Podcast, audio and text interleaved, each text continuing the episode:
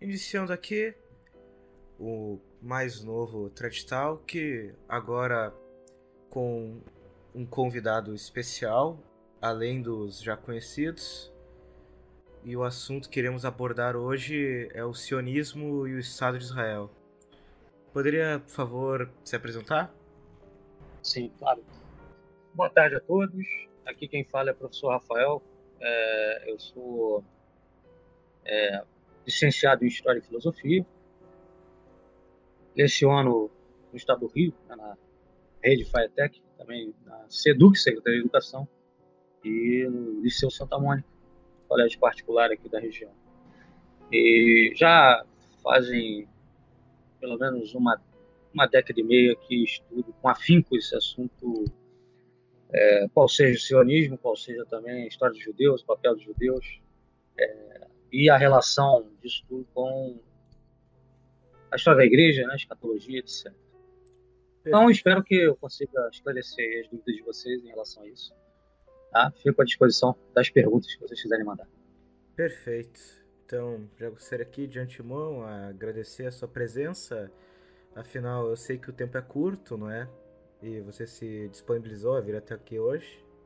Não, a gente está sempre disposto, é, dependendo só da nossa disponibilidade de horário, mas sempre que quiserem, a gente pode é. fazer um bate-papo.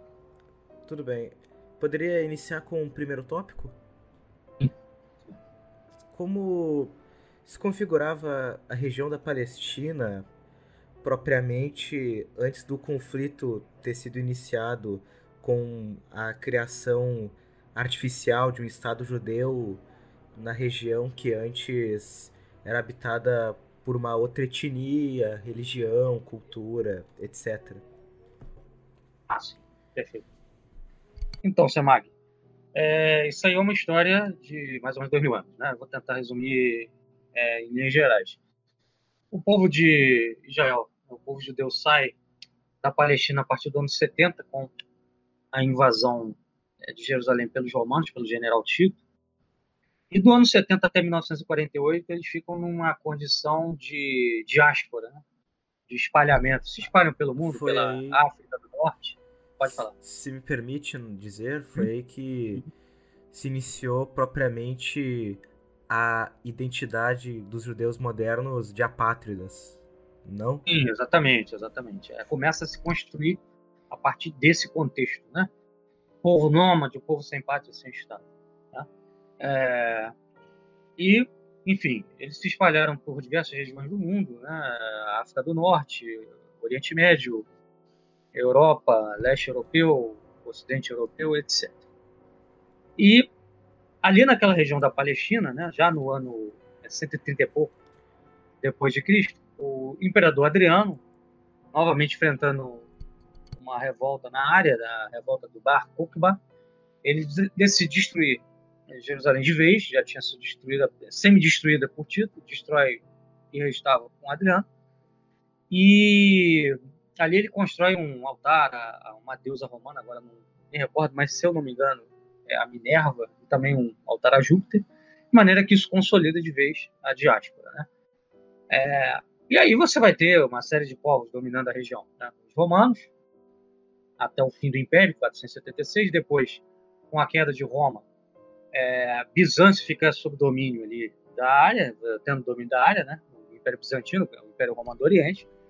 Depois os árabes invadem, né? por volta ali de 640, se eu não estou enganado, 650, né? com a expansão islâmica, é, e vão ficar na região até é, a criação do Estado de Israel. A situação ali começa a, a mudar né, a partir do século XIX, quando é, o baronato judaico começa a financiar a ida de judeus para a Palestina. Tá? É, enfim, Palestina é essa... a Inglaterra também. Ah, perdão, pode falar. O... Posso falar? Então, pode, pode. O nome da região, não é Palestina, já tendo sido oficialmente posto pelos próprios romanos após a invasão. Sim, exatamente, exatamente. Né? É um nome que vem dessa época. Então, É, então o baronato judaico começa a financiar a ida de judeus para ali, né? até antes mesmo do, da criação do movimento sionista pelo Theodor Herzl, né? em 1897. É, e a Inglaterra também tinha o interesse de ocupar aquela região com população judaica, porque era uma região que, na época, estava sob domínio dos, do, dos turcos otomanos, né? do, do, Império Turco Otomano, que era um império aliado à Alemanha. A Alemanha que vinha é, buscando se tornar uma, uma potência mundial é, que envolveria derrubar a Inglaterra, diminuir o poder inglês. Então, a Inglaterra, de forma estratégica, ela começa a financiar a ida de judeus para ali, porque é, a Inglaterra tinha uma relação já próxima com os judeus desde a época de Oliver Cromwell, né, quando os judeus entraram com força né, na, é, na ilha, né, e foram, inclusive, um dos principais financiadores do, do, da Revolução Puritana, né, é, fiadores também dessa Revolução Puritana, e depois também Revolução Gloriosa, todo o processo de implantação do capitalismo na Inglaterra. Tá? Então já havia uma relação próxima entre ingleses e judeus, daí esse financiamento. Tá? Enfim, então a, a situação ali era de uma migração que aumentava progressivamente, passou a se tornar mais forte a partir do século XIX, tá? É, e vai se intensificar a partir do, do século XX, né, dos primeiros decênios do século XX, com a explosão do movimento sionista, né, o financiamento de é, ida de judeus para ali, compra de terrenos ali na, na Palestina, né, por judeus que eram financiados pelo movimento sionista. Aí você tem também a questão da declaração Balfour, né, os ingleses se comprometendo a ajudar os judeus a criarem ali um lar, né? Todo... E existia também um projeto. Pode, com... pode perguntar. Não, não queria interromper, né? Mas com todo o messianismo implantado em volta da região. Sim, sim. Eu vou, vou explicar isso mais à frente. É, se vocês me derem a oportunidade. Então, é, a situação a partir de 1920 começa a virar uma, um barril de pólvora, né? É, ou seja, o número de judeus começa a aumentar muito ali, né? ah, começa a haver um contra-ataque dos árabes, começa a perceber que realmente o projeto é, de tomada de espaço dos judeus era, era concreto, cada vez mais concreto.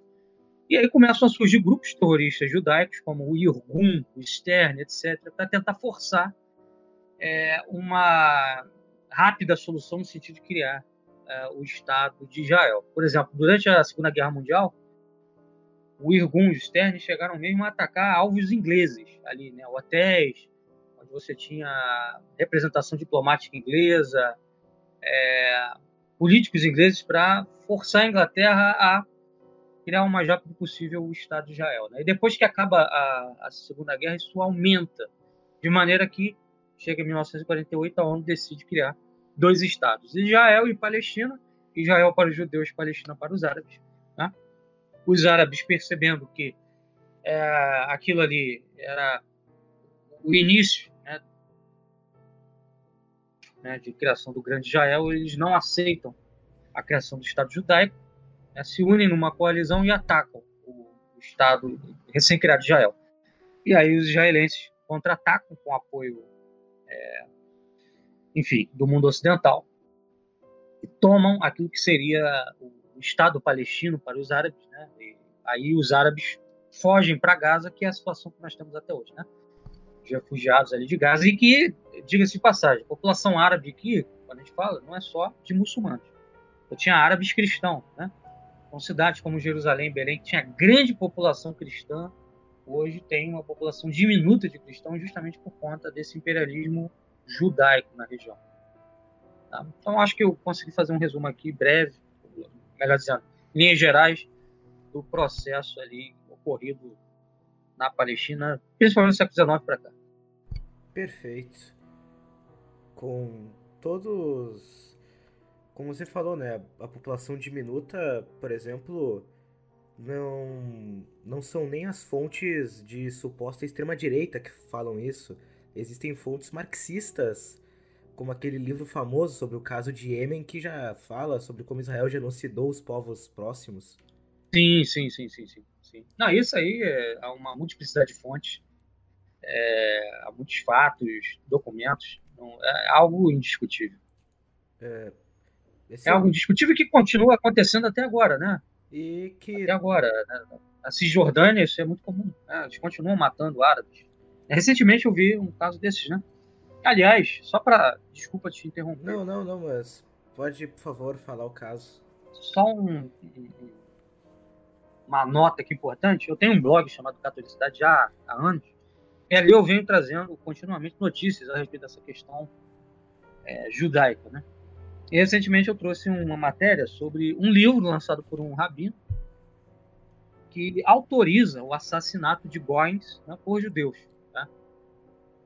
Enfim, então é, isso é uma coisa que não tem nem o que discutir. Né? Isso saiu não no meu blog, né? saiu numa fonte judaica, né? no jornal judaico. Né? Teve até judeu, até judeus, né? Mais progressistas, ficaram escandalizados com o livro. Mas é uma linha que se defende cada vez com mais clareza e mais assim é, é, audácia em Israel, né? que eles têm o direito de matar coins, né? Se for para expandir o território. É, perfeito. Poderíamos então prosseguir para o segundo tópico aqui? Claro, claro. Ok. Uh, o Estado de Israel moderno e o Estado de Israel bíblico possui uma clara dicotomia que muitos neocons, por exemplo, tentam negar, implicando que sejam a mesma coisa.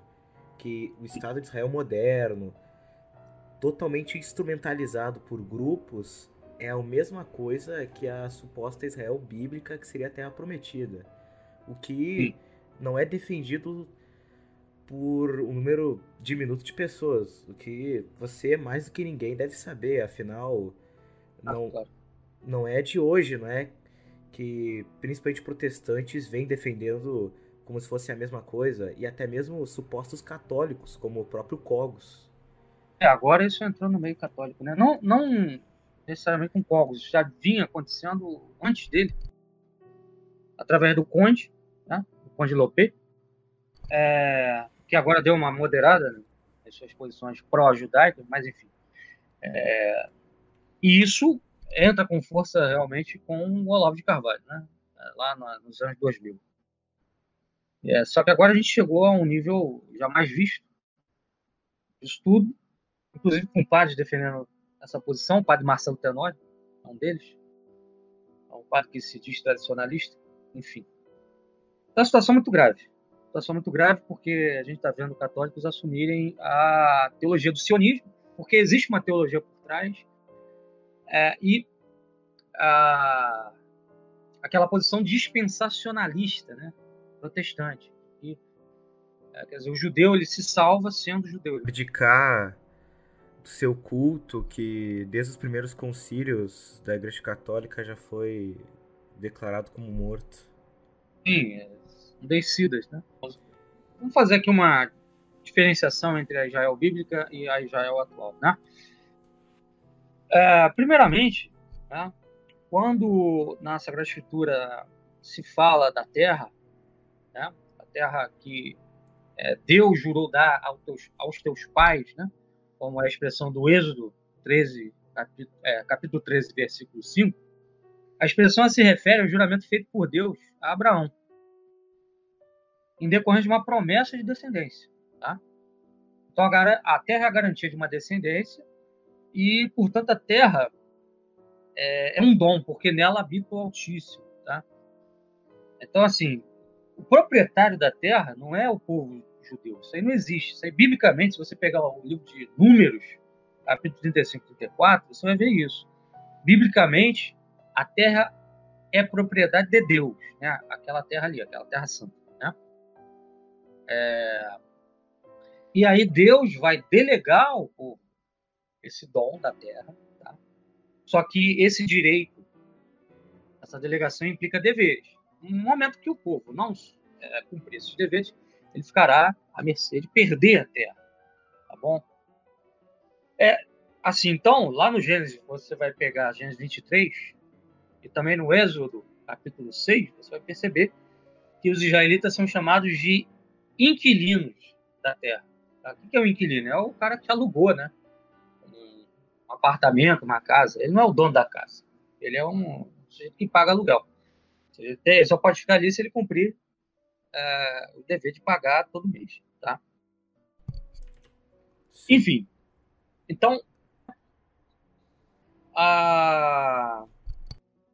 várias vezes quando o povo hebreu foi levado como escravo né, para fora da terra, no caso lá de, na época de Nabucodonosor, o exílio da Babilônia, o povo reconhecia que ah, estamos eh, fora da terra porque pecamos, adoramos deuses falsos, etc. Né. Então temos que clamar o perdão de Deus, pedir o perdão de Deus, temos que nos arrepender dos nossos pecados para voltarmos. Tá? É... E quando acontece a diáspora, lá no ano 70, os rabinos, depois desse evento, desse acontecimento, eles começam a desenvolver uma teologia para tentar explicar por que, que aquilo tinha acontecido. Eles só não, nunca chegaram à conclusão de que aconteceu porque eles mataram o Filho de Deus chegaram à conclusão de que o povo judeu estava em pecado, que, portanto, não podia subir os muros. Essa é uma doutrina que estava presente lá, inclusive, no Talmud. Então, assim, existia né, uma proibição teológica, não canônica, né, teológica na doutrina, não era uma proibição jurídica de subir os muros, ou seja, de ir para Palestina, de voltar né, para a Palestina tentar refundar Israel. Essa proibição ela perdurou durante todo esse período aí que vai até a emergência do sionismo, né?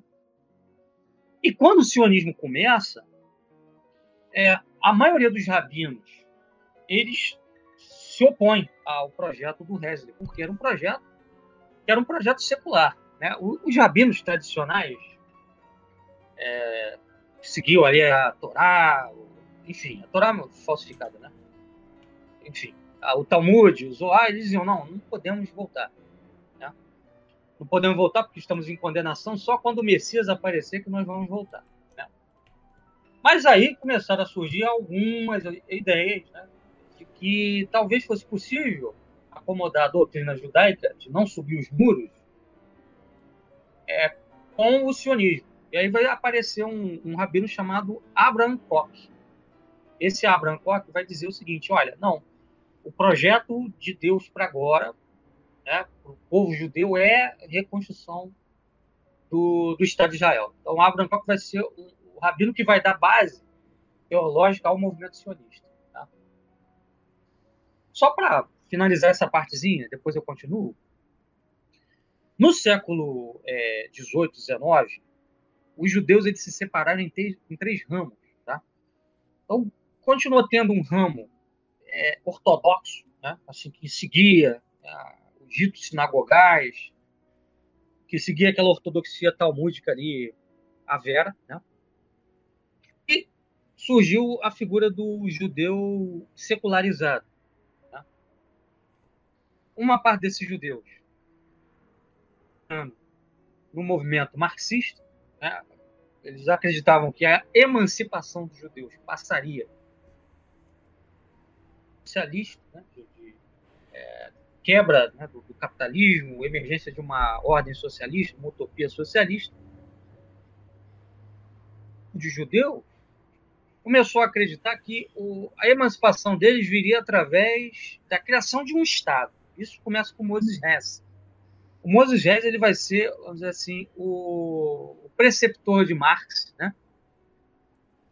Marx vai se desviar do Rez em certa medida, né? ele vai tentar um processo de emancipação dos judeus via socialismo, e vai ter um grupo de judeus que vai se valer das teses do Rez, né? que era um hegeliano, e eles vão começar a dizer o seguinte: não, olha, a emancipação judaica virá através da criação de um Estado nacional. Né? Aí surge o Theodor Herzl né? com a criação do movimento sionista para recriar o Estado de Israel.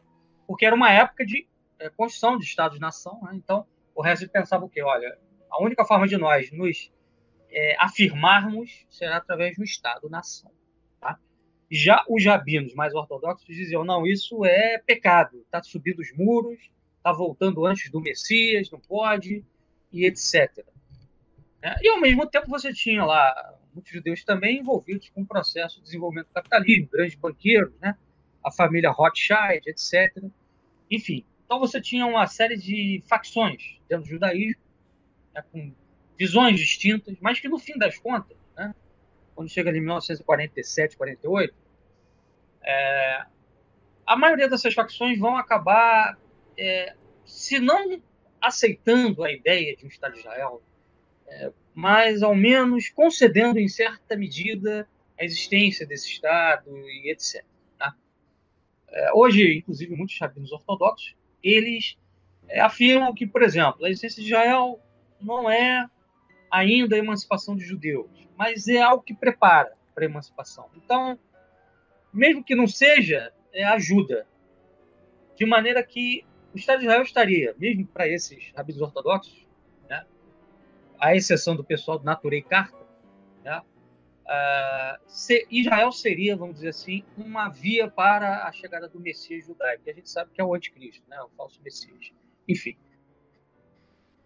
Sim, perfeito. Já esclareceu, na realidade, mais de um tópico ao mesmo tempo. Então... a gente depois pode aprofundar, então. Ah, sim.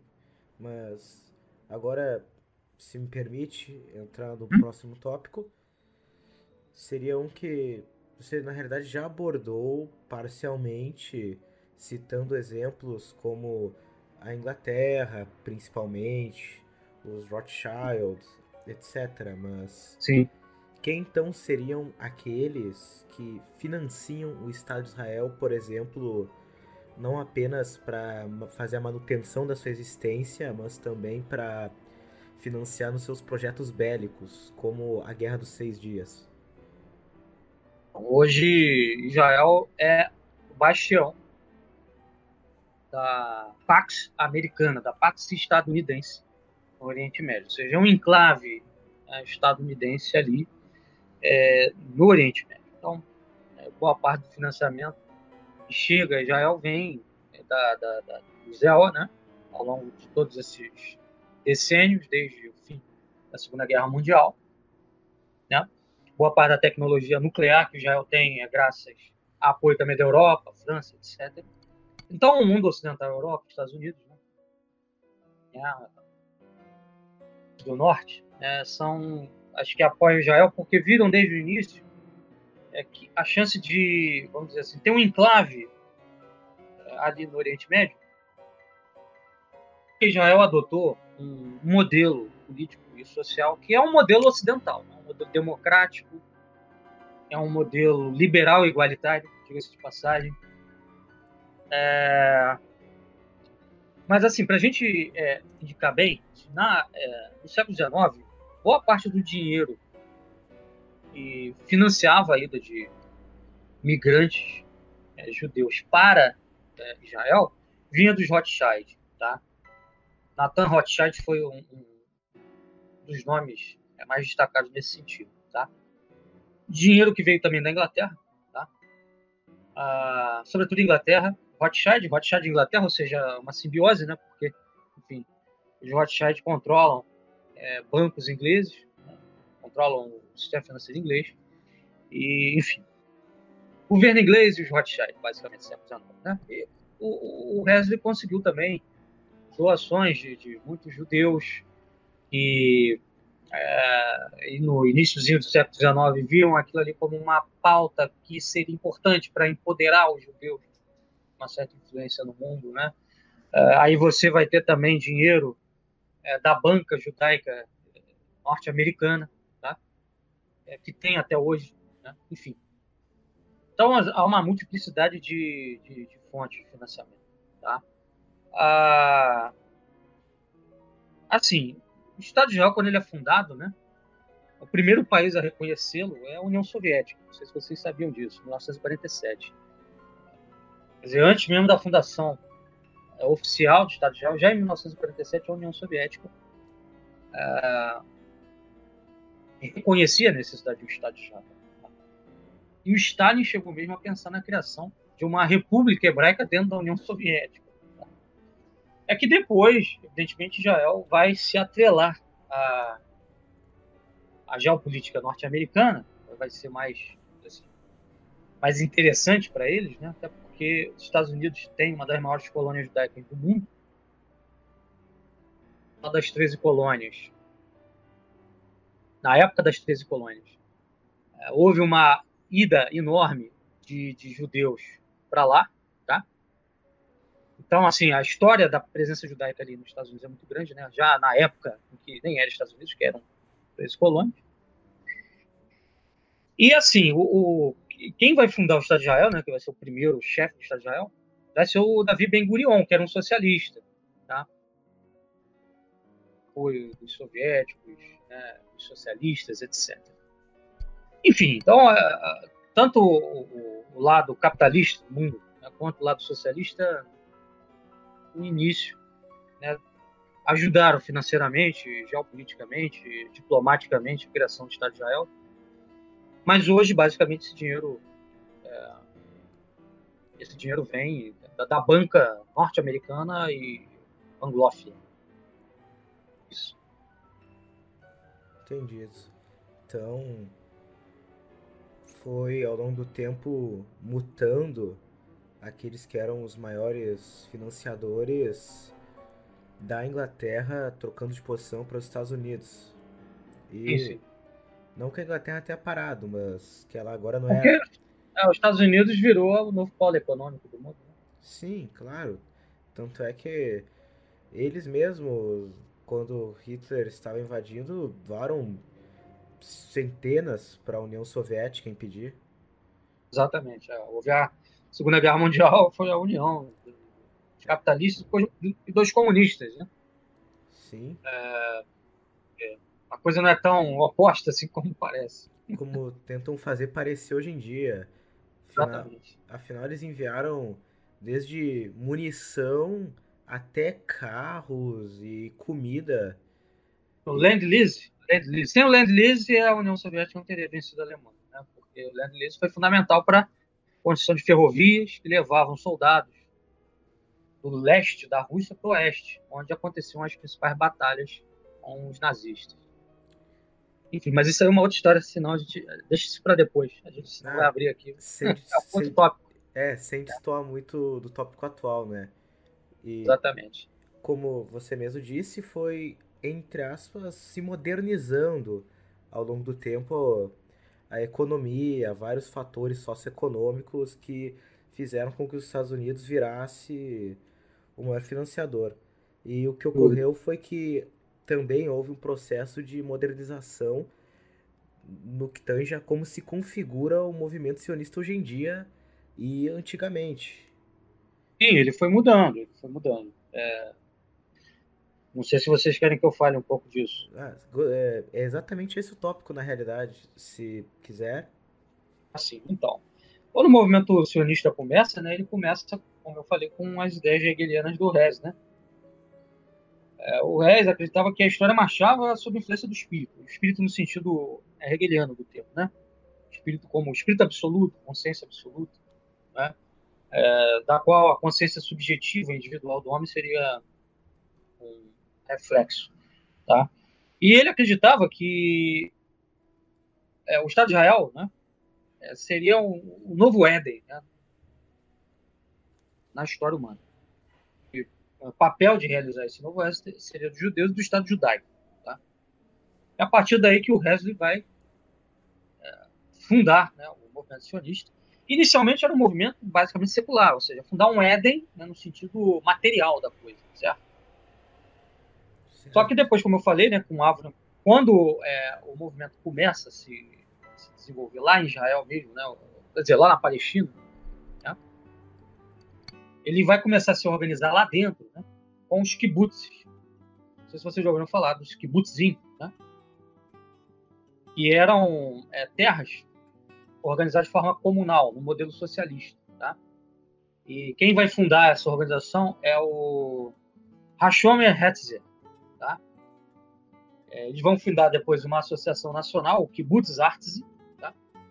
e esse Kibbutz Artsy é que vai receber lá uh, apoio do Avram Koch, que eu falei, né, o rabino, E eles vão receber também apoio da Liga Socialista da Palestina, e é conhecida como Hashomer Hatzer. Tá? É, depois se, se fundou um outro partido chamado Mapan, né, o atual Meretz, tá? que também financiou o movimento de kibbutz, movimento de ida de imigrantes para lá e etc. Então, no início, era um movimento mais secular mesmo, que tinha esse ideário socialista, utopia socialista por trás. Tá? Eles acreditavam em igualdade dos sexos, né? eram feministas. Pasmem, né? É... Enfim, tinha uma visão bem é, comunista mesmo, né? Ah... E eles celebravam o, o, o Shabbat, né? Forma não religiosa, uma forma secular. Quer dizer, era uma celebração secular do Shabbat. Tá? É... Foram aos poucos adotando muitas é, comemorações religiosas, como Yom Kippur, é, Bar Mitzvah. Então, assim, aos poucos, tá? a coisa foi ganhando um caráter religioso. Passaram a, a celebrar Shavuot, Sukkot, Pesach, né, a Páscoa, tá? com danças, banquetes, celebrações. E aí foi havendo uma síntese tá? Desses ideais comunistas né, com a religião. Perfeito? É, então, quer dizer, o Estado de Israel nasce como uma, uma expressão de utopia comunista também. Tá? Utopia comunista. E a teologia do, do sionismo vai depender fortemente do Avram Koch. Né? O filho do Avram Koch, o Yehuda Koch, né? ele vai virar o líder do processo de colonização da Cisjordânia. Né? Para ele, para o Yehuda, né? uh, que vai virar a liderança espiritual dos colonos, a ele acreditava que nós já estávamos na era messiânica e que os, os judeus não podiam ceder nenhum quilômetro e que deviam acumular conquistas seguidas e etc. Tá? Então ele era um, um, um, crítico daquela ideia de não subir os muros. Ele dizia não, nós podemos subir os muros porque já estamos na era messiânica. Então o Estado de Israel ele nasce de uma teologia messiânica.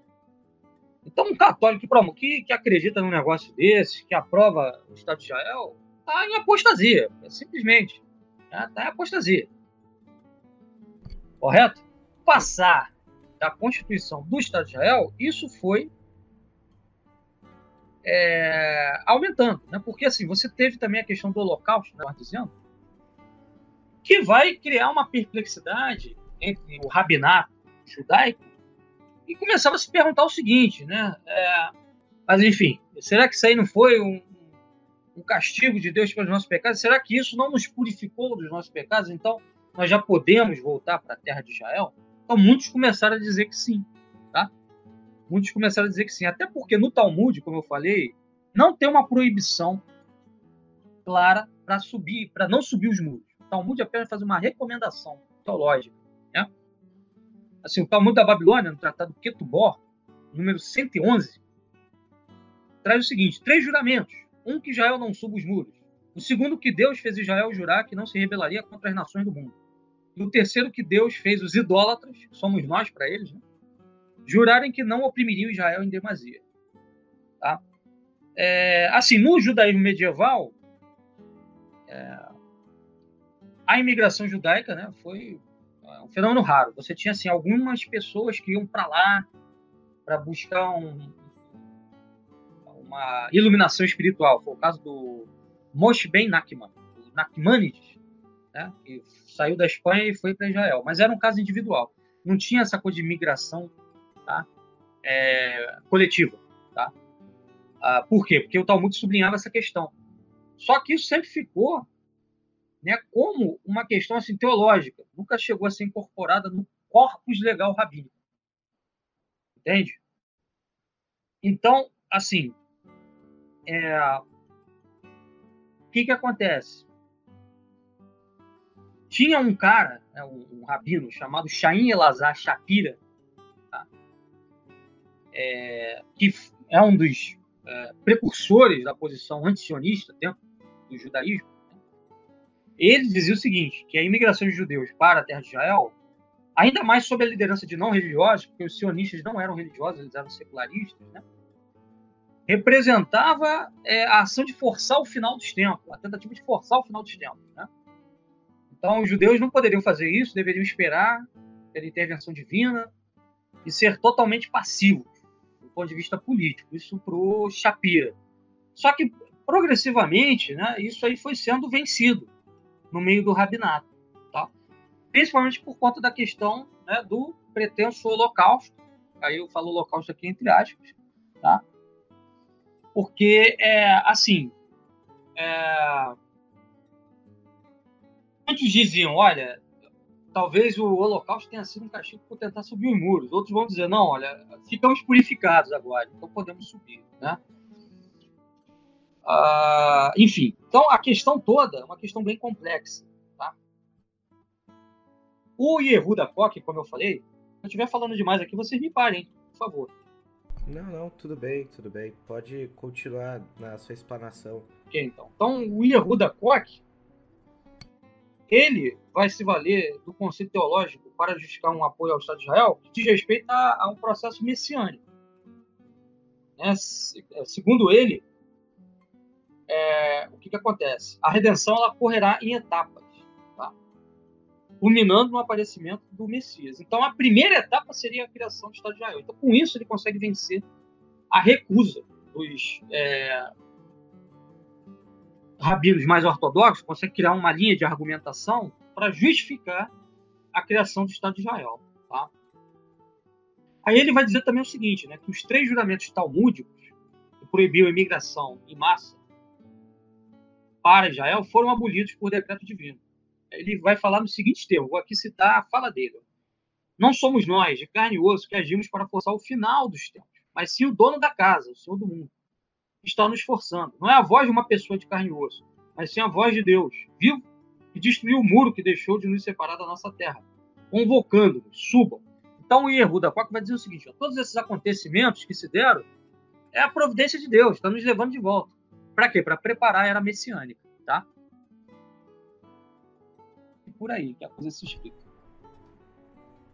Excelente. Já não é como você repetiu mais de uma vez, falando que eles foram progressivamente alterando certos posicionamentos que eles tinham perante Israel e a condição deles como o nômade, né? Sim. Como você falou. Cada vez mais se sectarizando com o intuito de preparar a vinda do suposto Messias, que é, sem dúvidas, o anticristo. Dúvida alguma. Eu queria fazer aqui uma observação, Semari. Não, é... se eu posso. Faça, faça. É, é assim, é, só para deixar clara a situação, é, dos católicos, tá? É, lá em na Israel atual, né? É, essa teologia do Yehuda Koch, ela vai fundamentar a política do Estado de Israel, porque ela vai se posicionar contra qualquer concessão territorial aos vizinhos árabes. Se vocês pegarem a política, a geopolítica de Israel nos últimos tempos, ela vem sendo sempre, seja é, de um partido ou de outro, muito, é muito difícil ter assim, uma diferença brutal entre os partidos lá em Israel. Eles não fazem concessão nenhuma aos vizinhos árabes. Nenhum, nenhum. E aqui, quando eu falo de árabe, não é só muçulmano, é cristão também, tem árabe e cristão. Tá? o que, que acontece? Tem várias cidades sagradas que já não tem mais quase cristão. Tá? Então, Belém, por exemplo, há 20 anos atrás, olha, olha o que está acontecendo. 20 anos atrás, nós tínhamos 80% da população cristã. Praticamente 80%, né? Quer dizer, mais do que 51%, mais do que a maioria, né? É, mínima. A maioria simples, vamos dizer assim. A maioria absoluta, 80%. Hoje são 35%. Em Jerusalém, 60 anos atrás eram 20%, hoje são 2% só. Tá? 2% só. Cada vez mais os grupos chamados de judaísmo ortodoxo, como por exemplo o grupo do Agudá, o grupo Lubavitch, filhos da mesma visão do, dos seguidores do Yehuda, eles legitimam o Estado de Israel como algo que melhora o estado material dos judeus, entende? Então, embora eles não liguem o Estado de Israel diretamente à redenção, eles, como eu falei, eles dizem, não, é, isso melhora a condição material do judeu, então, é, vamos dizer assim, ajuda no processo de redenção do mundo. Tá? Ah, uma coisa também interessante, judeu, porque o judeu ele, ele tem uma cabeça diferente da nossa. Né? Para nós o bem é o bem, o mal é o mal. O judeu não. Para o judeu, né, como ele se alimenta da cabala, né, o Talmud ele, ele é todo repleto de elementos cabalísticos, e hoje o livro sagrado judeu é o Talmud, né, a criação ela procede mediante uma dialética. Ah, o que, é dialética? É o confronto dos opostos. Né? Então, para o judeu, é, o bem e o mal, na verdade, eles se interrelacionam como se eles fossem facetas diferentes de uma mesma coisa. Tá? Então, assim, você pega é, um pensador judeu chamado Natan de Gaza. Tá? Ele vai dizer o seguinte, que o Messias ele vai representar um papel singular no mundo, o Messias deles, né? o anticristo, e que muitas das vezes ele vai assumir a aparência de mal para purificar o mundo. Então, quer dizer, é, se o Estado de Israel é um negócio que nasce de uma visão secular, socialista, mundana, não importa, mas assim, é, ainda que seja uma visão que vai de encontro ao, ao, ao que é exatamente a fé judaica, a ortodoxia judaica atual, né? ainda que seja um mal, é um mal que serve ao bem, entendeu? Então, quer dizer, os caras eles estão dispostos a apostar no mal, né? Como, como eu falei aqui de um livro recentemente lançado, A Torá do Rei, né? O nome do livro, que fala: olha, podemos assassinar, podemos quebrar um mandamento para fazer com que essa era messiânica chegue, não há problema algum. Né? Se os goins são um obstáculo, mate, matemos os goins, né? não há problema. Então, mesmo esses grupos mais ortodoxos, que rejeitam a visão secular do Estado, de Estado né, que é a visão do Estado atual de Israel, é uma visão secular. É um Estado racial, não é um Estado religioso, propriamente dito. É, não é um Estado confessional. É, é um Estado racial. A mesmo que seja isso, eles estão dispostos a apoiar. Tá? Tudo visando um suposto bem maior e vendo o mal e o bem apenas como instrumentos para cumprir um objetivo que seria Exatamente não é a chegada do Messias.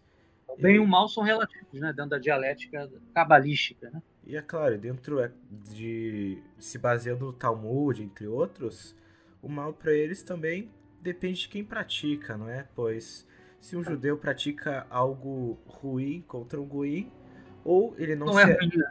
não é ruim. É, ou ele não será penalizado por isso, ou será uma punição leve.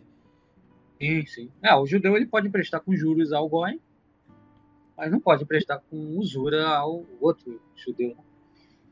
Ah. A dupla moral. A duplo, o duplo padrão moral, né? O duplo padrão moral. Sim, como agora entrando no próximo tópico, que novamente né, vai mexer com esse, essa opinião mainstream que nós temos hoje em dia, que os neocons tentam formar em volta de Israel, que seria Israel atualmente é uma resistência globalista ou um fronte globalista de primeira linha?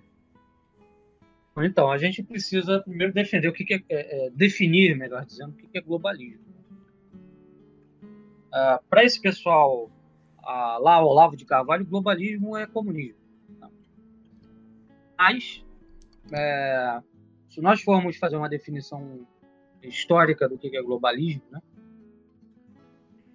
que está ligado, linkado à ideia de um poder universal, de uma autoridade universal, de uma ideia de unir universalmente né, todos os povos em torno de um poder comum.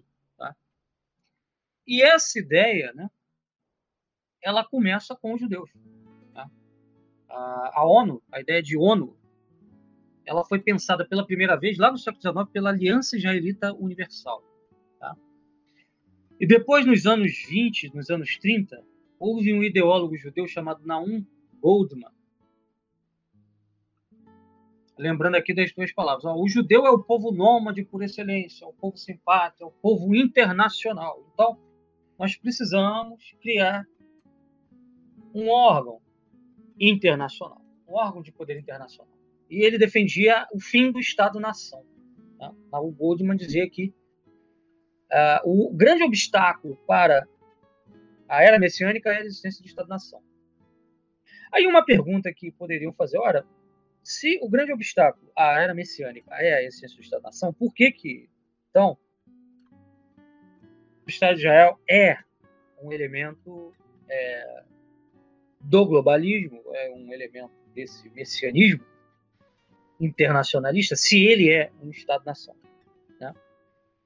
Pois bem, a gente vai perceber o seguinte, que todos esses ideólogos aí, quando eles falam de é, nação, nunca falam de acabar com o Estado de Israel. Tá?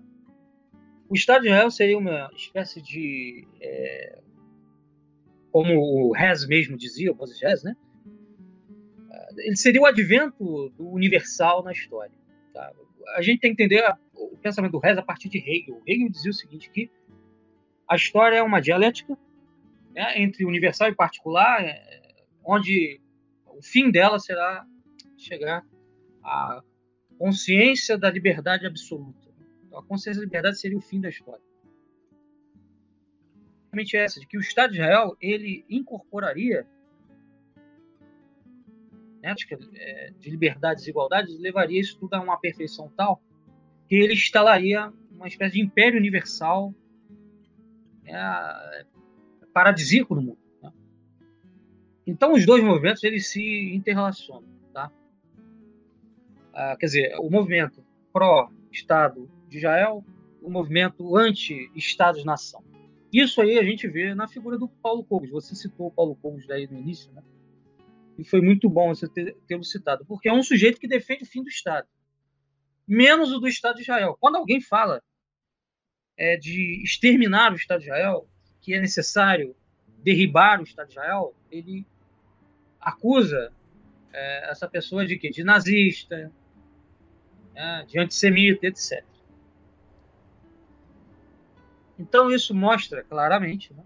e a gente sabe que poucos têm ascendência judaica, a, a estratégia que, que, que nós estamos é, vendo aí eh, perante os nossos olhos. Tá? Então o, o Estado de Israel, ele hoje é, no Oriente Médio, um enclave de tudo que é o Ocidente liberal igualitário. E o que é o globalismo? No fundo, é a ideia de criação de um, uma aldeia global em torno dessas ideias de liberdade, igualdade, direitos humanos, direitos universais, que foram ideias também assumidas pelos judeus ali nas revoluções do século XVIII e XIX. Né? Porque essas ideias deram aos judeus cidadania. Tá? Então, os judeus assumiram, os judeus seculares, sobretudo, assumiram essa ideologia como, como tal. Né?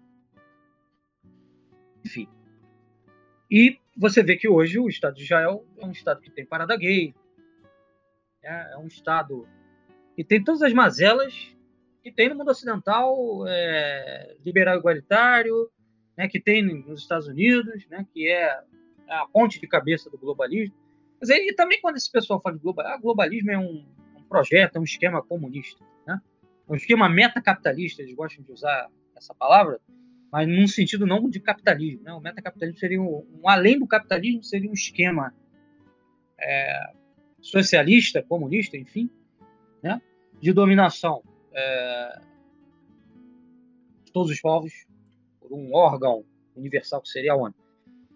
Mas aí você percebe, o Olavo de Carvalho não fala em momento algum que esses metacapitalistas, esses grandes banqueiros e, e mega empresários, né, são judeus, na sua grande maioria. Por exemplo, o maior é, proprietário de fundos hedge hoje que é uma das áreas mais dinâmicas da finança mundial, é o Rubenstein, que é um judeu. Né? O senhor Jorge Soros é o que? Um judeu. Eles falam tanto do Soros, mas não dizem que o Soros é um judeu. Né?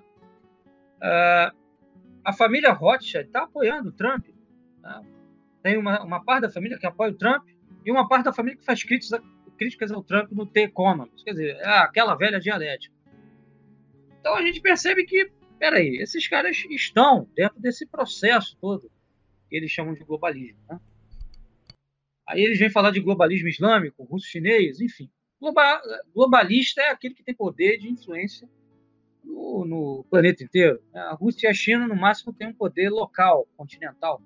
A Rússia é uma potência continental, não uma potência mundial ainda. A Rússia é idem. Né? E os islâmicos estão mais divididos do que em qualquer época da história já estiveram. Né? Várias seitas, vários grupos, têm a mínima chance de se tornarem um bloco unificado para ameaçar o mundo. Né? Agora, os judeus também não estão unidos absolutamente. Né? Existem divisões muito grandes. E só por isso é que é, a coisa ainda não chegou onde eles querem que chegue. Né? Agora, quando essa união se fizer, aí realmente vai complicar. Sobretudo porque as pessoas não estão conscientes disso. Com então, né, após ter finalizado sobre provando então, não é que, por exemplo, tanto apregoam que isso, aquilo é globalismo, mas não conseguem ver o que está na sua frente. Por exemplo, uma figura citada por todos e por você agora, o Jorge Soros. Sim, exatamente. Ele não é nada mais do que. Judeu, né? É, sim, mas ele não é nada mais do que uma ferramenta para desvirtuar a atenção das pessoas porque realmente é importante. Ele é como se fosse um mártir judaico.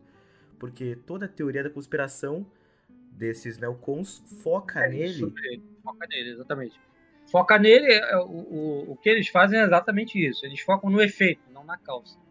Sim, porque. É, eles focam no efeito. Ele. George Soros, Rothschild são todos instrumentos para algo maior e sim, são usados corriqueiramente para nublar este algo maior, se é que me entende. Exatamente. Então você vê, você perguntou do globalismo, né? E o que, que o Olavo de Carvalho faz? Ele fala né, do globalismo como um projeto ocidental, tá? E tira dos Estados Unidos ou de Israel qualquer tipo de responsabilidade por parte desse projeto. Diz que ah, é um projeto de uma elite global e blá blá blá. Ok, essa elite global ela existe. Né? Só que a maior parte dessa elite global ela está sediada onde?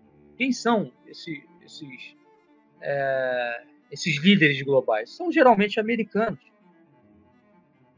americanos e são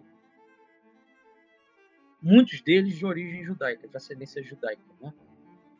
Ah, enfim, por exemplo, eles falam muito também do, dos clubes Bilderberg, do, do CFR, né? clubes globalistas. Ah, o que, que esses clubes são? Eles são capitalistas, né? por um lado, né? e, e, são também é, é, ocidentalistas. São, são clubes que reúnem a elite dos países do Ocidente Europeu, França, Alemanha, Inglaterra e Estados Unidos. Tá? uh, o CFR tem sede em Nova York. Por quê? Por que em Nova York e não em Moscou, Nova Delhi ou em Pequim? É, isso aí eles não falam. Né? Uh, por exemplo, é, dentro da, do CFR, que eles tanto falam, né, você tem gente, executivo do New York Times, né, que é um dos principais jornais, que é de propriedade judaica, né, diga-se de passagem. Tá? Você tem executivo do Washington Post. Você tem executivo do Los Angeles Times.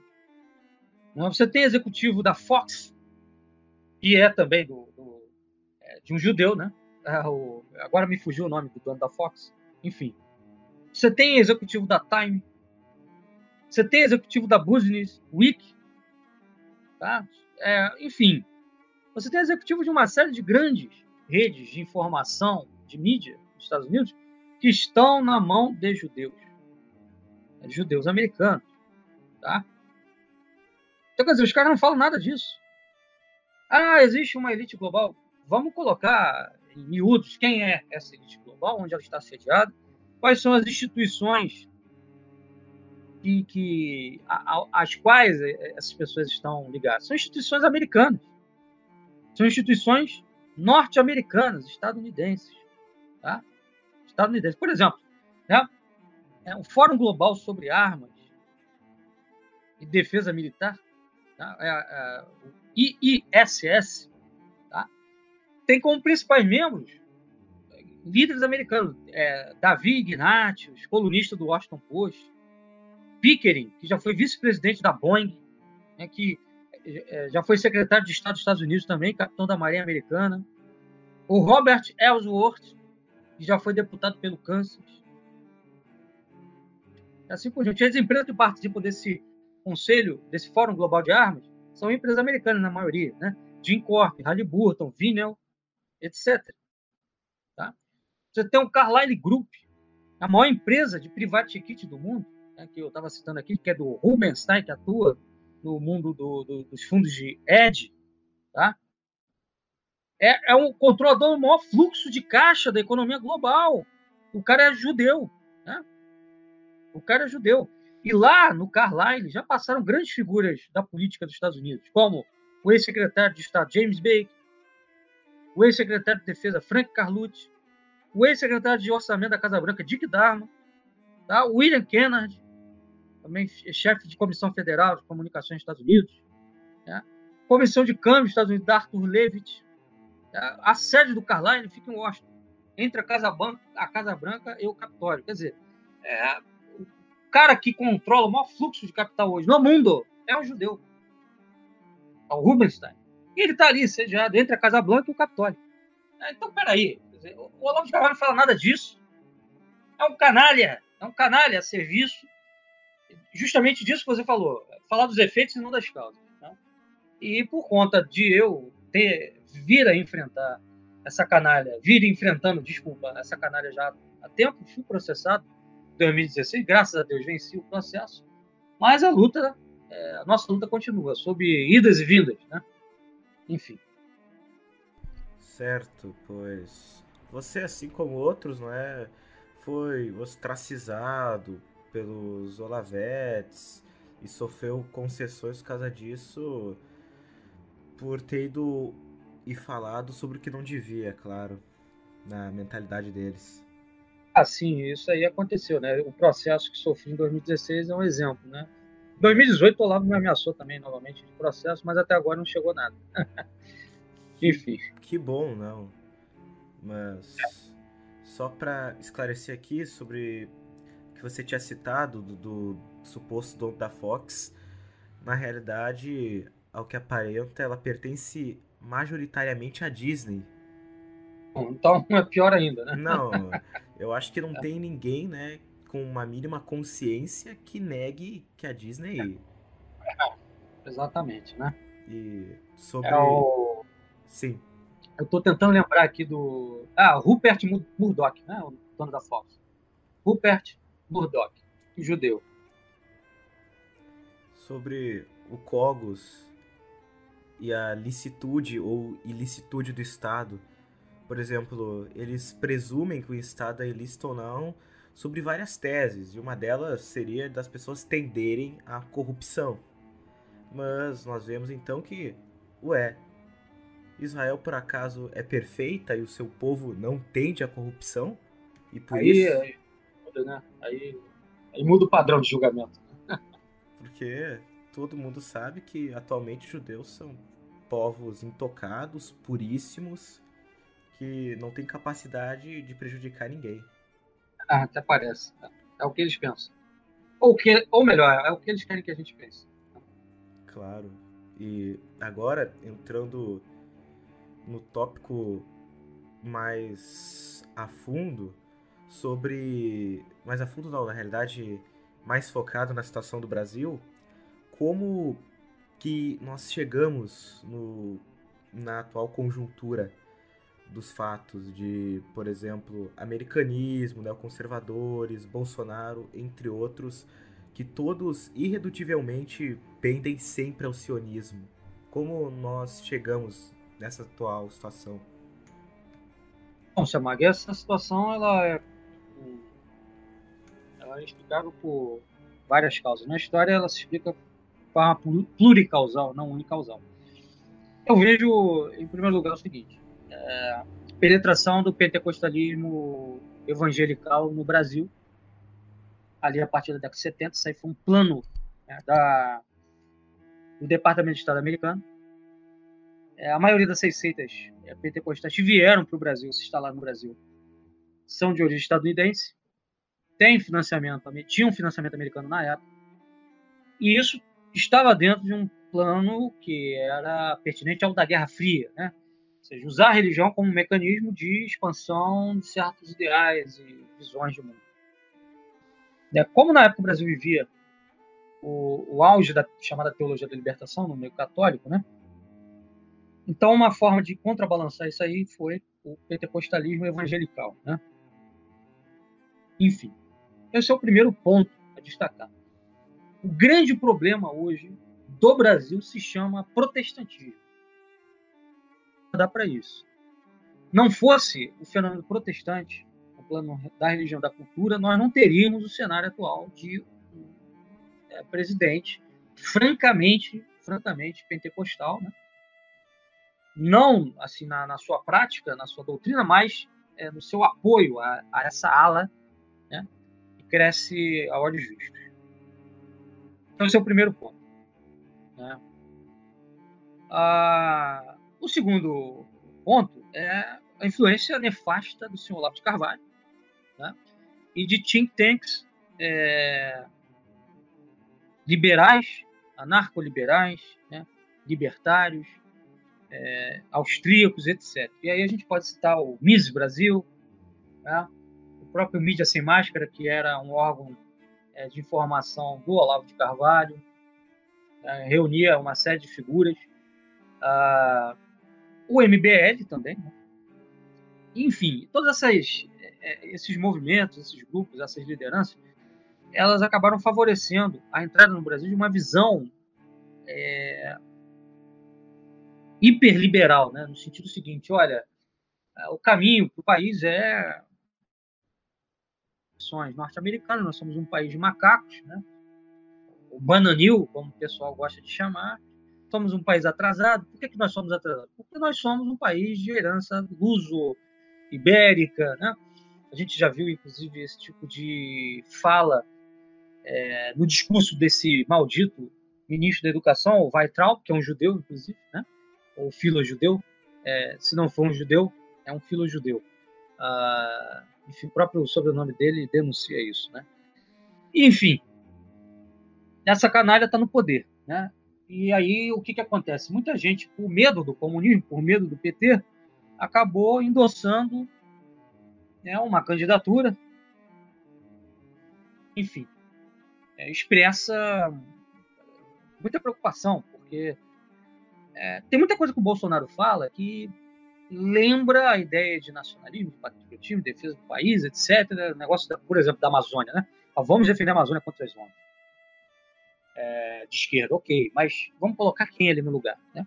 Recentemente eu trouxe no meu blog uma notícia sobre a empresa Mecorote de Israel, que tem um projeto de privatizar o Rio Amazonas.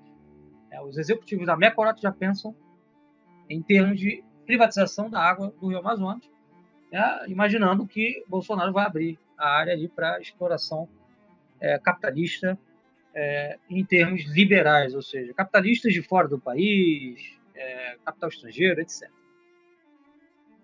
Enfim, então a, a, tudo isso aí junto né, a, ajudou a chegarmos onde chegamos.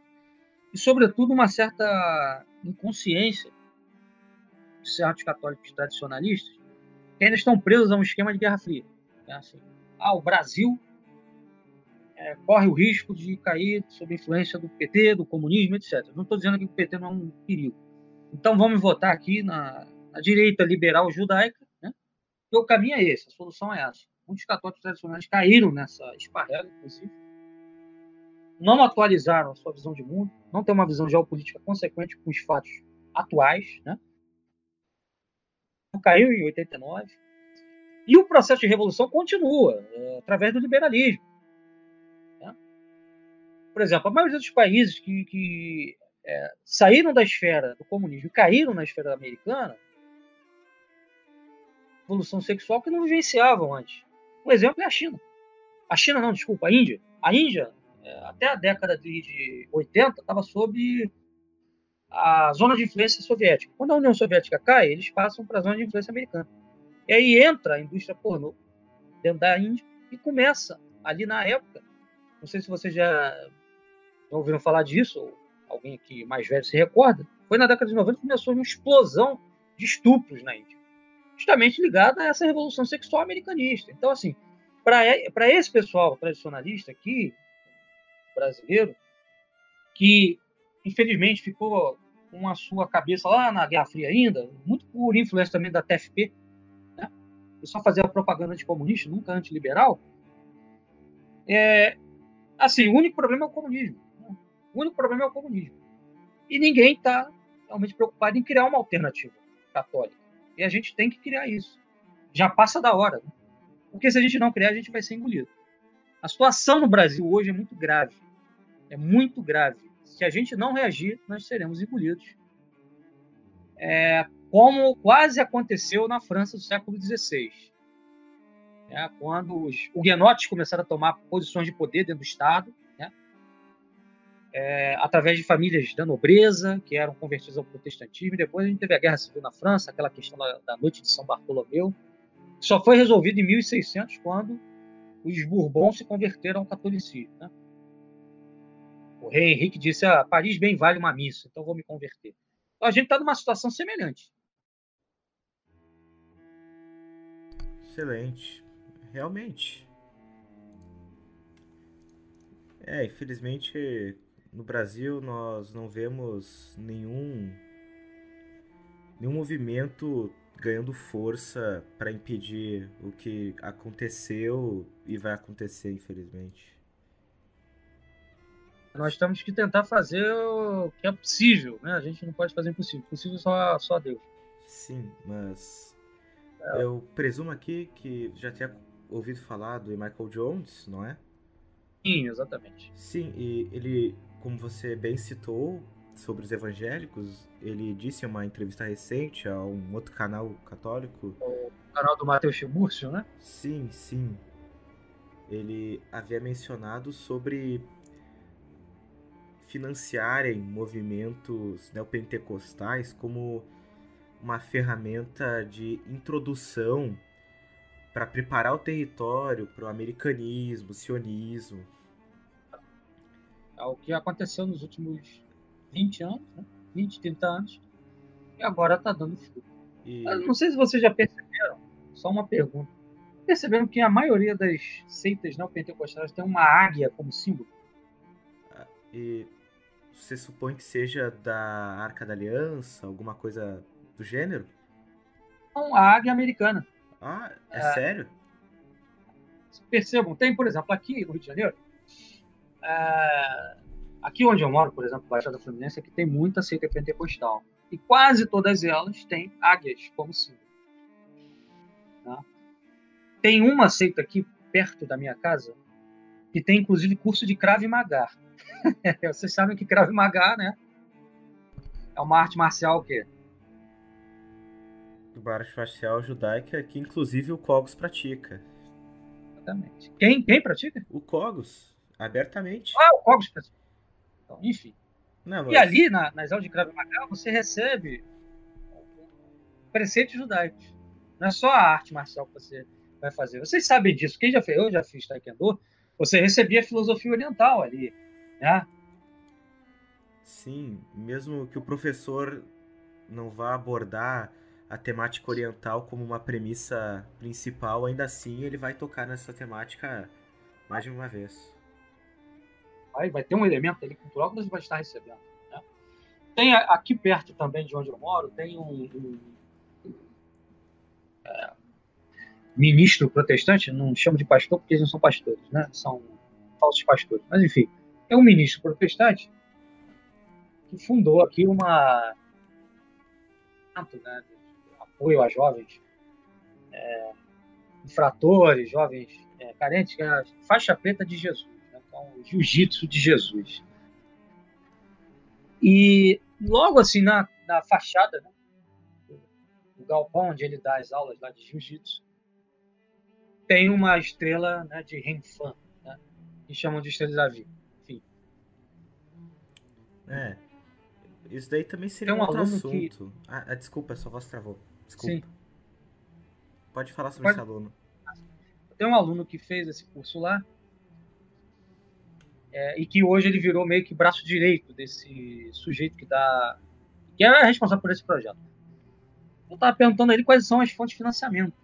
Ele falou de algumas empresas aqui locais e falou do, é, do, da Embaixada de Israel. A Embaixada de Israel dá dinheiro para o faixa preta de Jesus. Tá? É. Quer dizer então que judeus estão financiando o faixa preta de Jesus? É isso mesmo? É, um projeto aqui, aqui na minha cidade. Segundo um informe de um aluno que hoje virou braço direito do, do principal responsável pelo projeto. Né? Uh, antes de entrar no tópico, gostaria de fazer uma pergunta rápida aqui. Uh, será que, sem tocar no assunto do regime militar, etc., mas será que a UDN foi uma prefiguração, uma primeira tentativa inicial, já no tempo do Vargas, de tentar introduzir o americanismo no Brasil? Ah, sim, sem dúvida. Então, é fato. E, Não se discute. Foi, foi.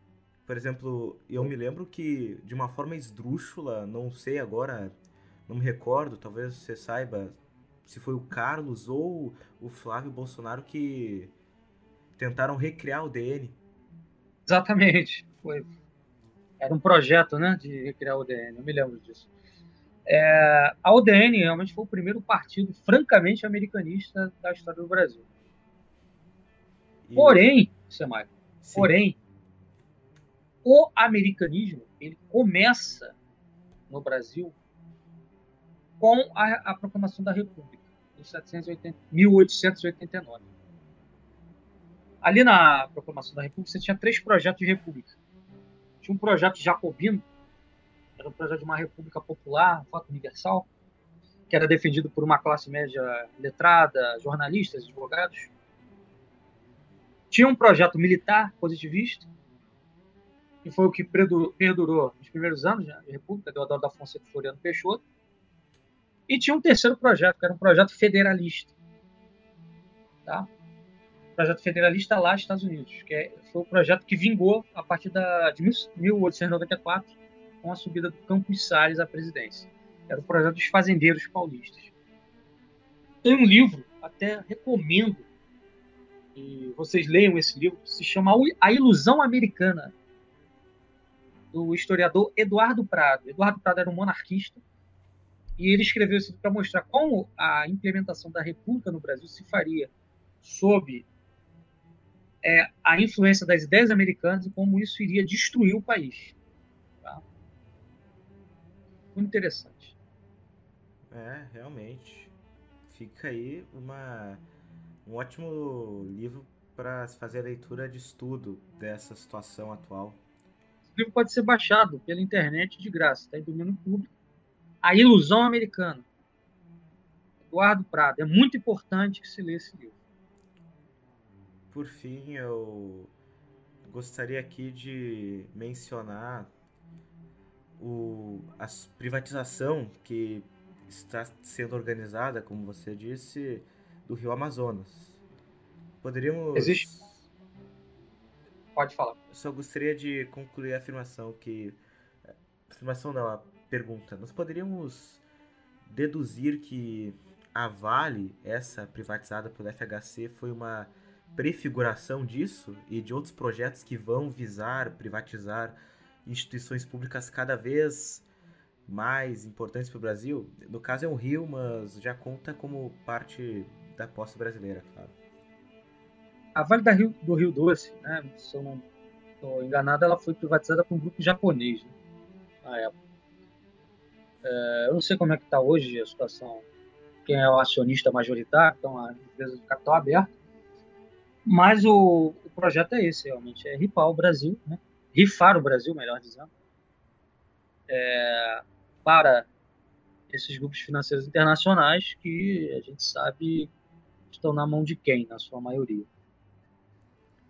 O então... Rio Amazonas, né, no caso da, da, aí é mais a empresa Mecorote de Israel. Tem um projeto que essa empresa já está presente no México, na Argentina, ela conseguiu comprar aquíferos no México e na Argentina, e aqui no Brasil já tem essa coisa já em curso, né? defesa de privatização de aquíferos, né? venda de aquíferos. Ah, Excelente, então, e deixou esclarecido aqui a minha dúvida. Obrigado. Então. Só um, sim. um adendo, Samag, assim, a questão da Mecorote, ela precisa ser entendida à luz do contexto geopolítico e geográfico de Israel. Israel está num lugar seco, né? Sim. Um lugar desértico. Falta água em Israel. O domínio desses aquíferos pelo mundo é estratégico para o poder israelita se tornar um poder universal, compreende? Ah. E a rifa do Brasil seria também algo para solucionar então esses problemas de seca? Para solucionar o desabastecimento de água que existe em Israel. Porque imagina, você coloca a tua água na mão de um país estrangeiro, uma empresa de um país estrangeiro. Isso é muito arriscado, isso é um. Meu Deus do céu. A água é a primeira necessidade, né? Que com uma facilidade enorme poderia ser sabotada. Pode sabotar um país. Então, sabotar um país. Entrando agora no próximo tópico, seria como você tinha mencionado, né? Quando o poder americano tomou conta da Índia, que houve uma massa de estupros. É, começa a ter uma revolução sexual ali, né? A entrada da indústria pornô, esse pessoal também, né? Sim. Vários grupos sionistas, judaicos, etc. Enfim. E assim. E aí, ah, tudo aí. Assim, Pode falar. Assim como o pornô, a mídia, etc., são. Nós podemos ver que são vários instrumentos com algum objetivo por trás de perverter as nações. E então caberia aqui a pergunta de qual a razão por trás disso exatamente? Qual é a razão que faz com que os sionistas, globalistas queiram tanto perverter as nações? É uma pergunta complexa e vou tentar aqui responder da forma mais clara possível. Vamos lá. Vocês já ouviram falar da Liga Antidifamação? ADL. Isso, ADL já, né? Sim. A Liga de Informação ela vem promovendo campanhas nos Estados Unidos e também na Europa de apoio ao casamento gay. Né? Apoio a leis que favoreçam o homossexualismo e etc. É, se você tiver um número muito grande de homossexuais na sociedade, você vai ter um número cada vez maior de, menor de famílias. Né? E isso vai trazer uma atomização homem. É, o que protege o ser humano de poderes é, tirânicos é justamente a família. É. Os valores que você recebe na tua família, a religião que você recebe na tua família, que vai te dar uma forma, né, uma identidade, etc. Se você não tem família, indivíduos atomizados, é muito mais fácil você remodelar o mundo, remodelar a sociedade. Da mesma forma, se você tem indivíduos que seguem seu instinto sexual e já perderam o hábito da reflexão racional, é muito mais fácil você conduzir essas massas para onde você quiser. Né? Então, basicamente, o que está sendo feito é isso: uma engenharia social para promover atomização, irracionalismo, né? animalização. Uh, e para promover também, né, isso é gravíssimo, está tá entrando no Brasil com tudo, a luta entre os sexos. É, o projeto hoje é criar uma total desconfiança entre homens e mulheres, isso através do movimento feminista, né, que visa satanizar, diabolizar a figura masculina, e do movimento MGTAL, que, em reação ao feminismo, diz: não vale mais a pena ter mulheres, vamos nos relacionar com bonecas infláveis, não vamos ter filhos. Ora, os judeus não vão deixar de ter filhos, né? mas o Ocidente deixa de ter filhos cada vez mais. Então, ou seja, é uma forma também de você é, vencer a guerra né, pelo poder através de um método demográfico. E o homossexualismo entra nisso também. Ele põe em risco a demografia dos países ocidentais de história cristã, católica, enfim.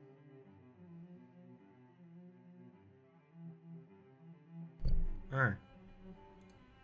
Tudo bem? Sim, terminei aqui. Ah, tudo bem. Só para certificar se havia terminado seu ponto.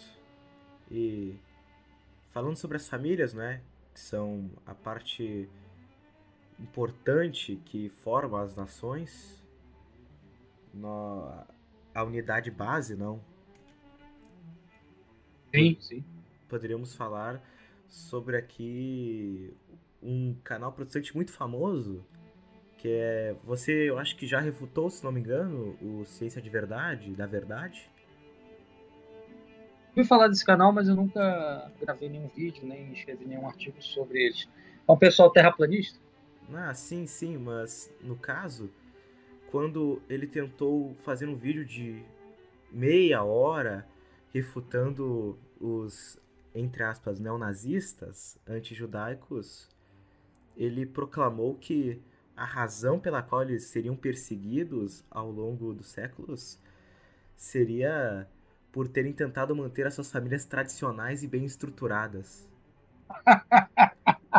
e quem isso? Qual o nome do sujeito? O Afonso, alguma ah, coisa. Ah, esse cara, não. esse cara aí, ele tá ligado ao movimento adventista, não é isso? Ele é adventista, não? Eu, eu não faço ideia, porque eu sempre tive comigo que ele era um desigrejado, beirando a loucura. Bom, então. Enfim, mas me parece que ele vem desse nicho adventista. Bom, o adventismo é nada mais nada menos que o judaísmo. Né? Eles observam o sábado, observam uma série de leis do Antigo Testamento que já caducaram. Enfim, é mais um projetinho é, de dominação ideológica do povo brasileiro, é, de é, judaização, sionistização do, do povo brasileiro. É, isso é ridículo. Eles foram perseguidos porque. É, aí a gente depois pode até fazer um outro, é, uma outra conversa sobre isso. É, por uma série de razões. Primeiro, pela usura. Né? Pelo fato de praticar usura. Né? É, segundo, pela culpa que carregam de deicídio. Né? Os judeus são deicidas. Os judeus mataram filhos de Deus, como decreto. Afinal, ah, eles apenas. o castigo. Eles apenas instrumentalizaram, se me permite dizer, os romanos para servir como claro. a espada de execução, no caso. Os executores, quem decretou né, a morte de Cristo foi o Sinédrio. E... e... que não se fale, que não se diga que o povo como um todo não teve culpa. Não, sim. Lá na hora que Pilatos apresentou Jesus ao povo, o povo disse que caia o sangue dele sobre nós e nossos descendentes. Então, o castigo que aconteceu ao longo da história foi por isso. Né? As tragédias que aconteceram sobre o povo judeu ao longo da história, né, dentro de uma visão católica, né, são decorrência disso, do deicídio. Mas aí hoje tem uma série de teólogos que não, a culpa foi só das lideranças, não do povo. Mas, ora, está muito bem claro na, no Evangelho, que é de onde nós temos parte para fazer teologia e doutrina, que o povo disse que caia sobre nós o seu sangue. Né? Perfeito. E poderia aqui então retornar a um ponto sobre que você muito bem disse. Eu acho que um dos melhores vídeos do seu canal, porque aquilo realmente me surpreendeu. Que seria o governo Bolsonaro, o sionismo o impacto na economia. Onde poderia, é claro, já que você fez o vídeo, esclarecer aqui, para que eu não cometa um engano, mas que eu me lembre, o que você falou foi sobre.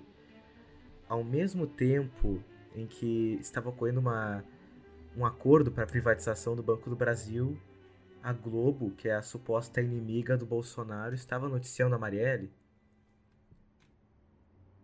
Não tô lembrando desse vídeo é, em específico, é tanto vídeo que eu gravo. Né? É, enfim, mas eu vou tentar aqui responder.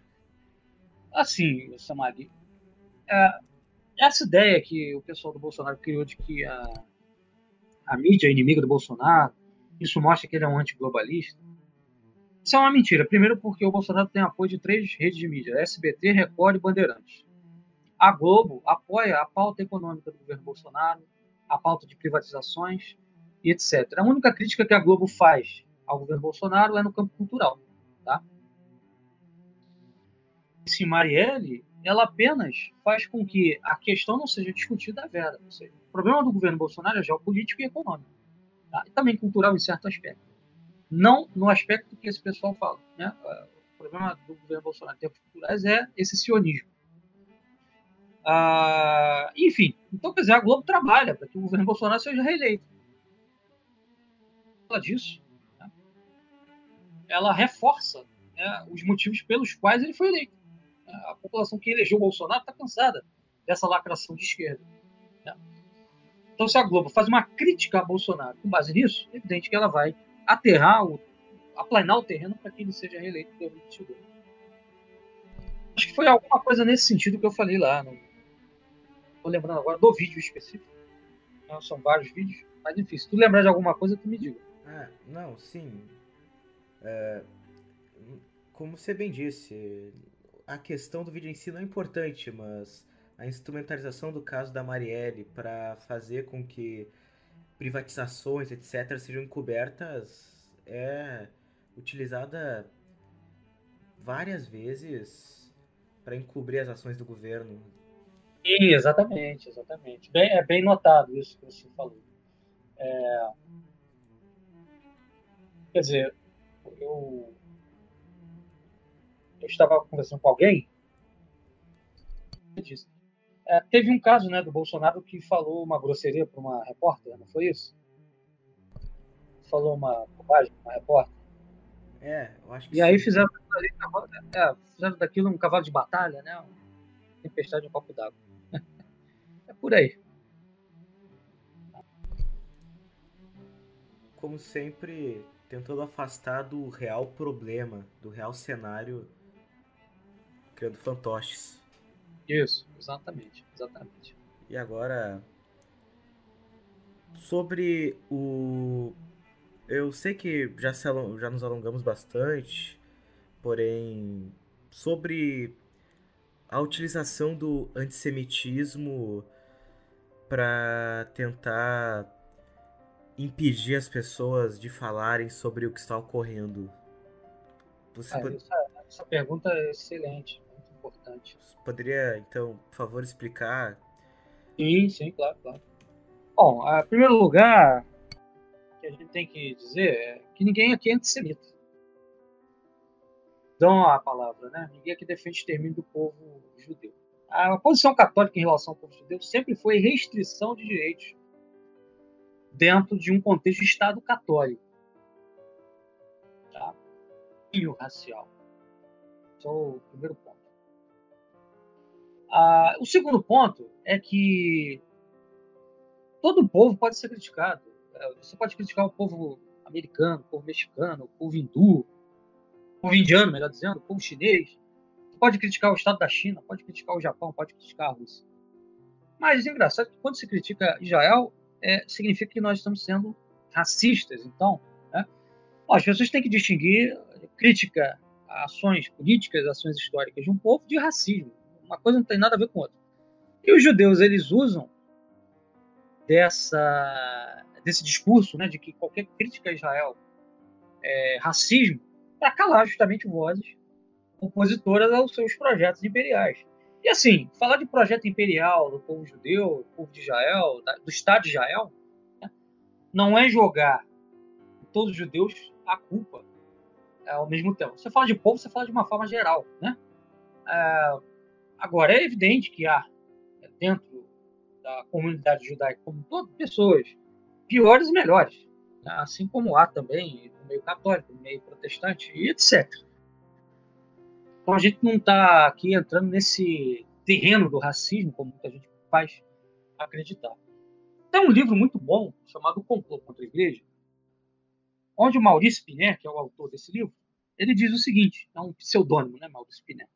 Ele diz o seguinte, que é, frequentemente os judeus usam esse epíteto de antissemita todos aqueles que querem é, opor uma resistência a certas tramas de grupos é, sionistas, judaicos, contra o seu país. Você quer defender o seu país de uma trama, de um é, grupo sionista, um grupo particular do Estado de Israel, de um, é, uma frente né, é, presente ali, né, no meio judaico, e aí você logo é acusado de racista. É uma forma de você paralisar o debate. Né? Uma forma de você paralisar o debate. Como, como sempre, você impede com que uma discussão saudável seja formulada, mesmo com todas as fontes possíveis, através do sentimentalismo e desse tipo de argumentos. Sim, exatamente. Isso aí sempre está certo, né? Quase sempre. Agora você vê, a gente fala de racismo, mas em Israel não é permitido o casamento é, entre não judeus. Por exemplo, de um judeu com uma não judia, né? uma goi, não é permitido esse tipo de casamento. Existe uma discriminação é, racial em Israel, por exemplo, com relação aos judeus etíopes? Sim, que mesmo sendo judeus, eles ainda são perseguidos dentro de Israel. Exatamente, exatamente. E fora as falas do Talmud contra outros povos, por exemplo, o Talmud caracteriza a mulher não judia, a mulher goem, como cadela. É... O Zoar né, fala claramente da Igreja Católica em termos de. a Igreja Católica é o reino de Edom, ou seja, é o reino do mal, o reino é, de Satã. É... enfim, todas essas críticas existem na literatura judaica, na religião judaica. E ninguém nunca pensou em levá-los à barra dos tribunais por isso. Né? Mas agora, quando a gente faz alguma crítica à, à ação de certos grupos e, do Estado de Israel no plano político, geopolítico, aí é racismo. Por favor, né? E agora seria, se me permite, não? Já esclareceu seu ponto? Sim, já, já. Ok. Uh poderia falar sobre o posicionamento e a relação da igreja com o movimento sionista e os judeus, que foi mudando ao longo dos séculos, onde nós vemos uma cara divisão brutal em um certo período, por exemplo, como a retirada do pérfido dos judeus. Sim, exatamente. Bom, isso aí tem a ver com o cardeal Bea, jesuíta foi quem aplanou o caminho para o ecumenismo com os judeus no Vaticano II. Tá? Foi feita uma campanha na época, antes do concílio, de que a igreja teria sido culpada pelo chamado Holocausto, com seu antissemitismo, né? e com a ideia de que os judeus eram culpados por causa do deicídio. Então, o cardeal Beia ele criou é, um terreno propício para o debate da questão judaica no Vaticano II e permitiu que a coisa fosse revista. Né? Então, aí, quando se fez a reforma da missa, criou-se a missa nova, o termo pérfido judeus foi retirado né, da, da liturgia da Sexta-feira Santa e passou a se considerar que os judeus não eram mais um povo inimigo da cristandade. Durante toda a tradição é, da igreja, os santos os doutores são unânimes em considerarem os judeus como inimigos naturais da cristandade. Tá? Temos agora é o ápice disso com Bergoglio, né? com Francisco, que é um grande amigo dos judeus. Bom, é, isso começa já com João Paulo II, que vai visitar uma sinagoga. Né? Primeiro né, a visitar uma sinagoga, se eu não estou enganado, não foi Paulo VI, foi ele e aí há um reatamento definitivo da, das relações entre judeus e católicos, né? Mas um reatamento que se dá dentro dessa lógica ecumênica. No plano não, é, isso aí tem um significado. Qual? O seguinte, é a ideia de que assim, a religião católica e a religião judaica não são tão distantes assim, não são tão é, dessemelhantes assim, e, é, no fundo, o cristianismo seria uma espécie de desdobramento do judaísmo. Né? Ah, isso é perigoso, né? porque o cristianismo é uma nova religião. Nosso Senhor Jesus Cristo, ele veio trazer a salvação universal. Os judeus não acreditam em salvação universal. Os judeus são particularistas. Então são duas perspectivas religiosas muito diferentes. Né? E nós cristãos, nós entendemos as profecias do Antigo Testamento já cumpridas em Jesus Cristo. Os judeus acreditam que essas profecias só irão se cumprir quando Israel for restaurado, tá? com o Messias deles, que é o falso Messias. Né? Então são perspectivas muito distantes, e isso tudo, evidentemente, vai criando no meio católico né, um clima teológico favorável para quê? Para a chegada do anticristo. Né? Quando ele chegar, vai ter gente dizendo: não, olha, o ecumenismo com os judeus é necessário, vamos dialogar com esse homem, com esse líder, e por aí vai. Ah, já. Perfeita colocação do anticristo. Já podemos agora puxar para outro tópico, não? Que seria, se me permite, o anticristo e a relação dele com o Estado de Israel. Só total, é o que a gente já falou. Na visão dos teólogos sionistas, como Yehuda Koch, o Estado de Israel ele é messiânico. Na visão do Rez, ele é messiânico também. É, assim, os sionistas, eles acreditavam, uma coisa interessante, que a redenção do povo de Israel não viria por um Messias, mas sim seria pelo Estado. O Estado faria a redenção. Só que como a gente viu, isso foi mudando com o passar do tempo. Né?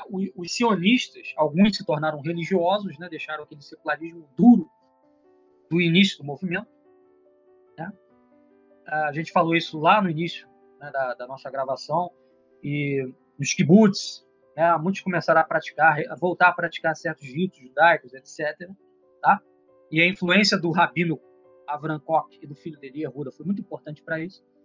Então, de maneira que é, nós podemos dizer que aquela ideia inicial do sionismo, né, a redenção do povo é, judeu e do mundo através do Estado né, judaico e não do Messias, ela foi mudando e hoje já se vê né, dentro desse nicho sionista, né, desse nicho sionista que adotou em certa medida conceitos religiosos, a, a, a, ideia de que o Estado é apenas uma preparação, né, que ele vai é, preparar o caminho para chegar no Messias que vai terminar de acabar o processo de redenção. Dizer, o Estado é apenas um passo para essa redenção.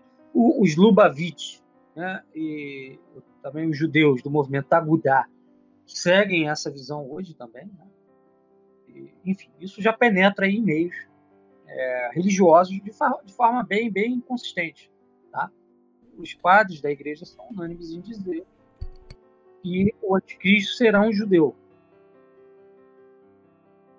Quem quiser se informar melhor sobre isso, no meu blog Catolicidade, só procurar no Google Catolicidade, o anticristo nos padres da igreja. Eu tenho um, um artigo lá só sobre é, a, a doutrina dos pais da igreja sobre o anticristo. São unânimes dizer isso aí. Posso, posso falar uma coisinha sobre o anticristo? É, rapidinho, só uma. Pode, pode. Dar um comentário aqui. Então, é, em 2 Tessalonicenses 2, é, Paulo fala que o anticristo vai se sem, é, ele vai se pôr no lugar de, de Deus e se tentar no templo de Deus, certo? Todos os pais da igreja interpretam esse templo de Deus como o templo é, judaico de Jerusalém, certo? Porque aqui eu tenho vários. É, eles são unânimes nesse ponto, né? Como você bem falou. Eu posso citar, por exemplo, São Cirilo de Jerusalém, que nas catequeses mistagógicas, no capítulo 15, ele interpreta o texto justamente Cirilo, desse jeito. São Cirilo? Sim. Sim. Catequeses mistagógicas, eu tenho essa obra. Sim, capítulo 15, ele, faz, ele interpreta esse texto desse jeito e depois... O templo mesmo. Tem, sim, o templo como sendo templo judaico, né? E eles, como você também muito bem falou, eles vão os judeus vão aceitar o anticristo como o Me parece Messias. que é essa a interpretação mais mais ajuizada. Sim. E... Santo Agostinho não fecha questão a respeito disso, né? É, e Tem a Cidade de Deus ele deixa a coisa meio entreaberta, né? Ele, ele, ele elenca é, assim, outro, outro. Né? Outro texto em João 5 que é, Jesus está debatendo com alguns judeus e ele fala que como ele vê em nome do Pai eles não aceitaram, mas se vier outro em seu próprio nome eles os aceitarão. E tem vários, vários pais da igreja falam que esse texto aí se refere ao anticristo, que virá em seu próprio nome, né? Que Paulo fala em seus que Exatamente. vai tomar o lugar de Deus. Então, poderia aqui dar prosseguimento para o último tópico? Vamos fechar. Ah, quase duas horas. Sim. É, duas horas bem produtivas. É, Verdade. É, eu sei que já falou mais de uma vez como nós devemos nos precaver sobre essa situação, criando movimentos, etc. Mas, no geral, olhando a situação do Brasil e dos católicos, como nós devemos enfrentar isso? De que forma? Então, Samag, eu penso que o caminho é o movimento que eu, César Maciel e Guilherme Costa estamos tentando levantar, qual seja Legião da Santa Cruz. Eu vejo um outro movimento com bons olhos também, que é o Partido dos Cristeiros, do Ítalo Lefebvre. Né? É, mas, assim, criar um partido é muito difícil, é, de primeira. Eu, eu, creio que o caminho seria nós nos unirmos, né? é, para nós termos um movimento que seja capaz de financiar, de apoiar pessoas nossas dentro do mundo da política, do mundo da cultura e etc. A fim de que a gente tenha voz, porque a gente não tem mais representatividade política hoje no Brasil. É claro que o caminho político não é o único, existem outros, né? o caminho da oração também é um, da, da penitência, do sacrifício, né? mas nós temos que agir também. Né? Eu penso que o caminho é por aí.